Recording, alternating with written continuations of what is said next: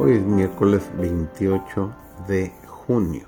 Estamos estudiando la lección número uno del serial del libro de Efesios. Nuestra primera lección se ha titulado Pablo y los Efesios. Su servidor David González. Y nuestro título del mensaje de hoy es Efesios en su tiempo. Iniciamos.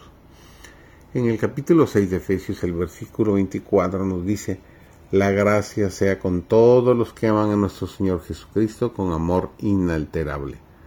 Muchos dan por sentado que son cristianos simplemente porque aceptan ciertos dogmas teológicos, pero no han hecho penetrar la verdad en la vida práctica.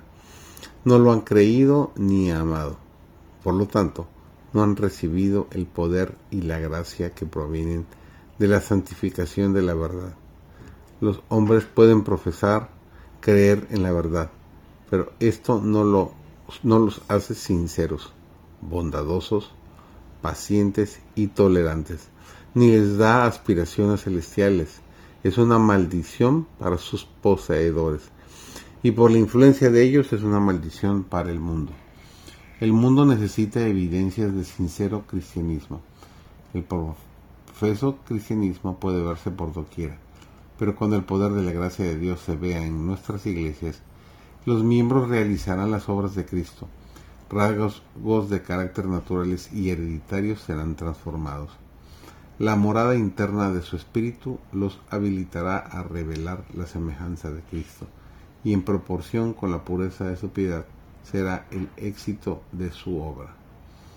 En ocasiones las dificultades que encontraremos serán muy desalentadoras la misma grandeza de la tarea nos abrumará.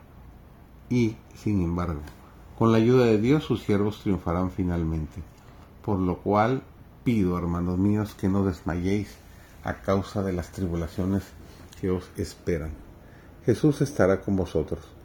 Él irá delante de vosotros por medio de su Santo Espíritu, preparando el camino, y Él será vuestro ayudador en toda emergencia. Por esta causa doblo mis rodillas ante el Padre de nuestro Señor Jesucristo, y quien toma nombre toda familia en los cielos y en la tierra, para que os dé, conforme a las riquezas de su gloria, el ser fortalecidos con poder en el nombre en el hombre interior por su espíritu, para que habite Cristo por la fe en vuestros corazones, a fin de que, arraigados y cimentados en amor, seáis plenamente capaces de comprender con todos los santos cuál sea la anchura, la longitud, la profundidad y la altura, y de conocer el amor de Cristo, que excede a todo conocimiento, para que seáis llenos de toda la plenitud de Dios.